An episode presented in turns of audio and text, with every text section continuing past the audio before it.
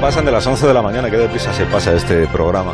Y las vacaciones, qué deprisa se pasan las vacaciones. Ya regresa Alberto a Parisi, a más de uno. Buenos días, Alberto. Buenos días, oye, perdona, pero yo he estado aquí todo el verano con Begoña, no, no como tú, por cierto. Doy fe y lo hemos pasado tan bien. Ya, pero... Tan bien, tan bien. No es nada bonito que recrimines al presentador del programa radiofónico que se haya tomado un pequeño descanso durante Bueno, el mes de agosto. Yo te yo aviso. señalo un hecho, o sea, quiero decir. Yo te aviso. Cosas. Pero a mí me habían contado que tú habías estado de vacaciones en, en Titán, que los oyentes saben que es tu cuerpo celeste, tu cuerpo celeste favorito. Es falso, falso de toda falsedad. El de las fotos que han aparecido por internet no soy yo, está claro, es un montaje, claramente. Ya. Bueno, pues cuéntame todo lo que me he perdido entonces, porque yo sí he estado de vacaciones y a mucha honra. Ah, pues, pues ¿Qué bueno. has hecho? A ver, ¿qué se te ha ocurrido para esta nueva temporada? ¿Alguna innovación? al- ¿Algún cambio que quieras hacer? Pues precisamente voy a responder a las dos preguntas con un solo tiro, ¿vale? Te voy a presentar una innovación que vamos a utilizar esta temporada. Una innovación, Sí, me y- temo lo peor. Y de paso te vas a enterar de las últimas noticias científicas que ha habido durante el verano. Una innovación. Sí. ¿No habrás metido en nómina al profesor de chino este que tienes? Ah, no, aunque eso seguramente sería muy popular en la audiencia, porque a la gente le, Sí, le él es gusta muy buen mucho. profesor. Sí. Lo que pasa es que tú no... ¿O te has comprado una unidad móvil ya tuya propia? No. Que, que no contamine para viajar por el espacio. No, no, mira, lo que, lo que he hecho es que he encontrado una manera de ahorrar un poco de gasolina en esto de los viajes por el espacio. Esto Qué te va a bien, qué gustar. bien. A Mois sobre todo le va a gustar. Entonces, fíjate, vamos a utilizar un método totalmente novedoso. Adelante nuestra ronda de corresponsales.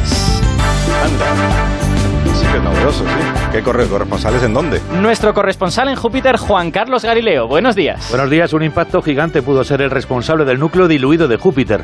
La sonda Juno, en órbita alrededor del gigante gaseoso, sugirió hace dos años que el núcleo de Júpiter no tiene un límite claro, sino que sus materiales invaden las capas superiores y llegan hasta la mitad de la distancia a la superficie. Una colisión frontal con otro planeta de hasta 10 veces la masa de la Tierra y que habría tenido lugar hace más de 4.000 millones de años podría ser la responsable de esta anomalía. Muchas gracias, Juan Carlos. Adelante nuestra periodista en Venus, Laura Montes. Las nubes de Venus albergan una sustancia desconocida que absorbe la luz ultravioleta. La sonda japonesa Akatsuki, que ya ha logrado superar en más de un año su misión nominal, sigue enviando imágenes en el ultravioleta de la gruesa capa de nubes que cubren a este planeta, pero el misterio todavía persiste. De momento, los científicos especulan que un gas con un fuerte componente de azufre pudiera estar detrás de este enigma atmosférico. Muchas gracias, Laura. Y nos vamos ahora a Marte con nuestro hombre marciano, Jorge Pla. Adelante. Continúa la polémica en torno al hallazgo de metano en el planeta Marte. Los datos de la sonda TGO de la ESA en órbita científica desde abril de 2018 no han hecho más que acentuar las discrepancias con las observaciones del rover Curiosity, ubicado en la superficie del planeta rojo. El misterio está recorriendo las principales agencias de exploración espacial, más aún teniendo en cuenta que el metano está considerado un prometedor biomarcador.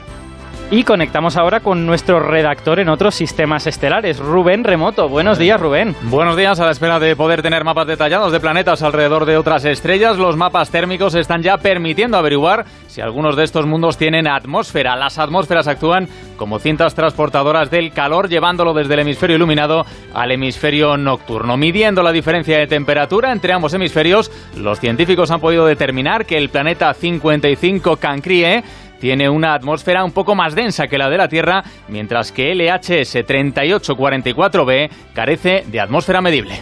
Muchas gracias, compañeros. Devolvemos la conexión a la Tierra.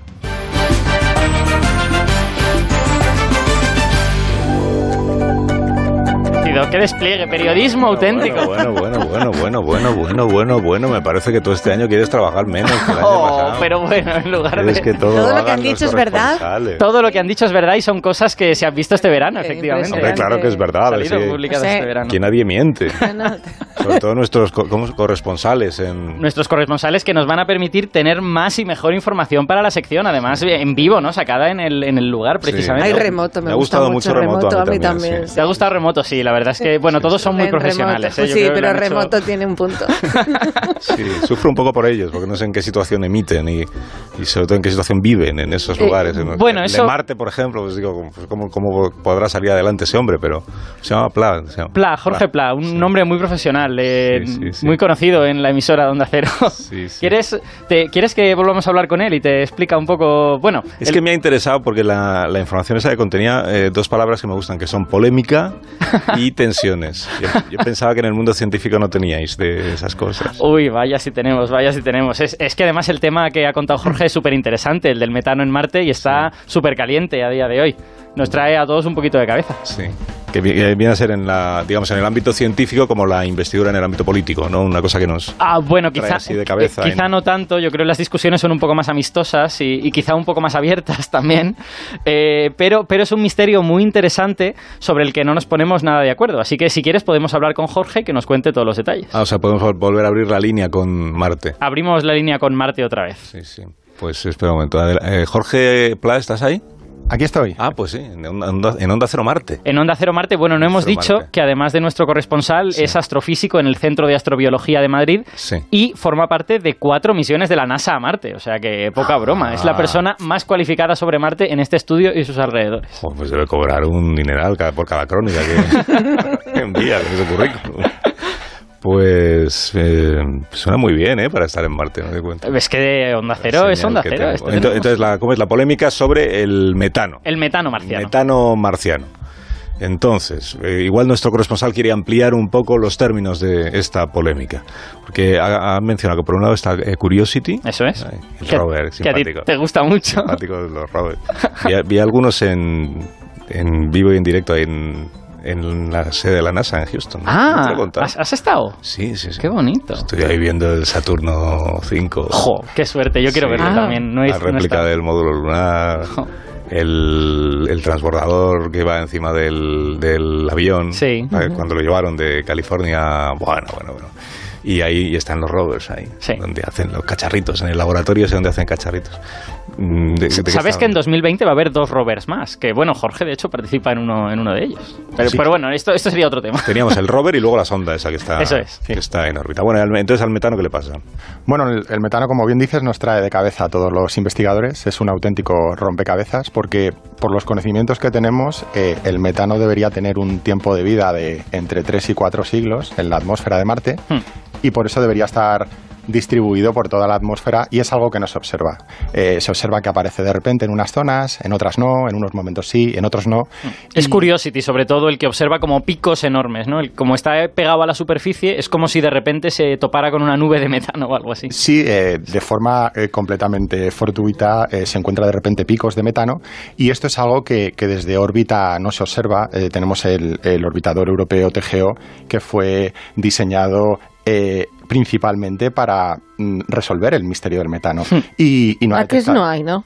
Eh, bueno, el problema es que no está detectando nada, eh, eh, pero claro, solo puede detectar sobre de 3 kilómetros sobre el suelo hasta 100 kilómetros sobre el suelo. No, no es capaz de, de poder medir en las capas más bajas de la atmósfera, que es donde pensamos que, que debe estar atrapado este metano, por eso lo detecta el, el rover Curiosity. Lo que pasa es que en cómo se atrapa el metano en una atmósfera que no tiene paredes. O sea, quiero decir, ¿cómo evitas que el metano suba hasta donde debería haberlo TGO? Es un auténtico misterio y ahí está la, la novedad de nuestra, de nuestra publicación, de nuestro artículo. Nosotros lo que hemos hecho es aplicar un modelo meteorológico de la Tierra, lo hemos aplicado a Marte y además le hemos incluido unos gases trazadores, como si fueran unos colorines en la atmósfera, y podemos ver de dónde vienen las masas de aire eh, cargadas de, de metano, hacia dónde van y durante cuánto tiempo han estado emitiendo. Por eso podemos eh, restringir un poco dónde podría estar la, la zona de emisión. Vale. Eh, y esto quiere decir, entiendo, que eh, vosotros encontráis una manera de que, aunque Curiosity, que es pequeñito, pueda ver estas emisiones de metano, no sean lo suficientemente importantes como para que lleguen a verse desde arriba o algo así, ¿no? Exacto. Lo que hemos hecho ha sido, bueno, pues eh, realizar eh, multitud de eh, experimentos con fuentes muy grandes, fuentes chiquititas, cerca del cráter, lejos del cráter, Ah. y sobre todo que sean puntuales, instantáneas o continuas, que estén emitiendo continuamente.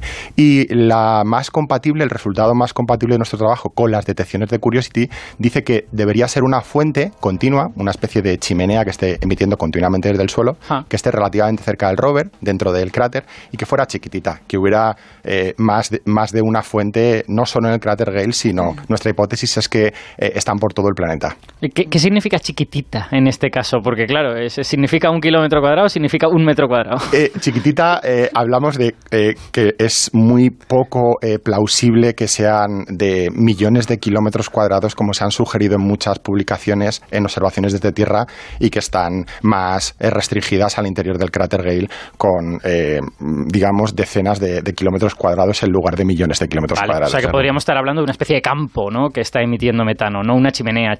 Eso es, bueno, el- la chimenea, eh, muy, como muy bien eh, apuntas, eh, lo utilizamos como ejemplo para que la gente entienda que nuestra hipótesis son una especie de fracturas que hay en el subsuelo. Nuestra hipótesis de partida es que el metano está atrapado en unos hielos que están en el subsuelo Mm. y que en determinados momentos del año estos hielos eh, liberan eh, este metano, como así pasa en la Tierra, y eh, el metano viaja por estas fracturas en el subsuelo y es liberado a la atmósfera. Esta es nuestra hipótesis de, de Y partida. perdona una cosa, pero el metano, ¿quién, quién lo produce? Porque en la Tierra tenemos claro que son las vacas. Sabemos todos, las vacas mm, Sí. cuando expulsan es el metano. Bueno, no solo las vacas, si hay bacterias Bueno, que producen metano. Fundamentalmente. y, ento- y en Marte, ¿el metano de dónde sale? Sí, esa, eh, como bien dices, en la Tierra entre el 90 y el 95% por ciento del metano de nuestra atmósfera está producido directa o indirectamente por actividad biológica, por eh, eh, las vacas, como bien dices, los pantanos, la descomposición de materia orgánica. Sin embargo, en Marte pensamos que no descartamos la hipótesis biológica, podría haber microorganismos metanógenos que liberen metano. Sin embargo, la comunidad científica es más eh, y piensa que eh, bueno, es, eh, es un origen geológico. Hay procesos geológicos que pueden producir este metano, interacciones de, de un- unos tipos de minerales con, con un medio acuoso o incluso eh, puede ser una fuente exógena, caída de material orgánico de asteroides, de cometas y otros procesos que no, no implican la vida para nada. De hecho, en la Tierra esto no es muy conocido, pero hay zonas en el fondo del océano donde el metano sale del fondo del océano y hay bichitos que se lo comen. O sea, y ese metano no es de origen biológico, simplemente sale de, de dentro de la Tierra, ¿no? Marte quizá podría estar pasando lo mismo. O quizá... Hombre, lo bonito sería que hubiera, que hubiera allí bacterias produciendo metano, pero para decir eso, pues tenemos que tenerlo Chan, muy, muy claro. chan, Sí, chan. tenemos que tenerlo mucho más claro de lo que lo tenemos ahora. Claro, y además, yo creo que es importante decir que, eh, como eh, bien decías, los hielos no es eh, la fuente de metano en sí, como se dice en muchos medios. Claro. Los hielos es tan solo el contenedor, es el que retiene el metano que otro ha producido.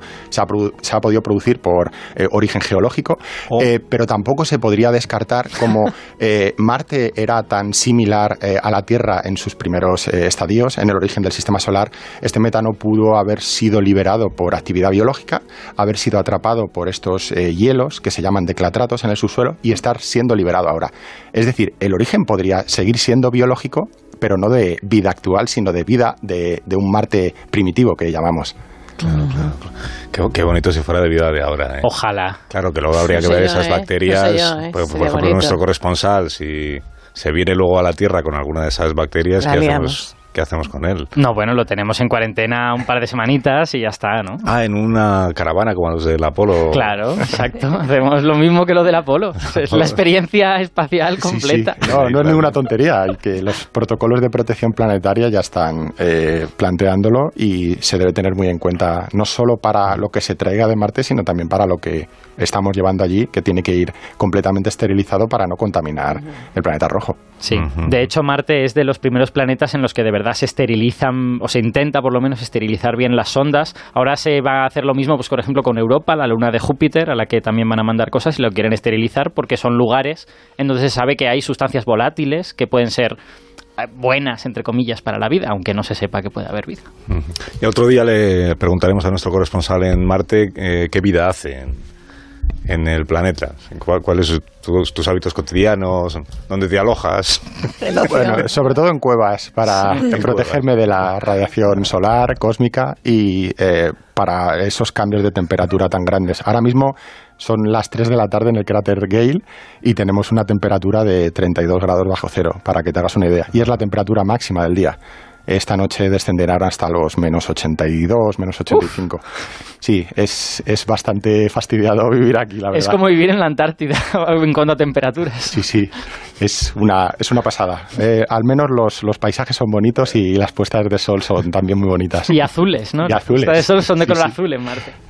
Jorge, gracias por la visita, eh, como siempre. Muchas Y gracias, ya a sabes, vosotros. Ya sabes que puedes venir cuando quieras, que lo pasamos muy bien. A Parisi, la- Sí. hasta la próxima semana entonces. Sí, hasta la próxima semana donde contaremos otras cosas, quizá con algún otro corresponsal.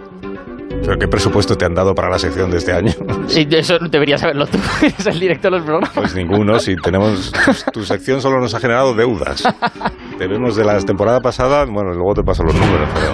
O sea, que procura este año no gastar. Adiós. Hasta luego. La semana que viene. Ahora mismo seguimos.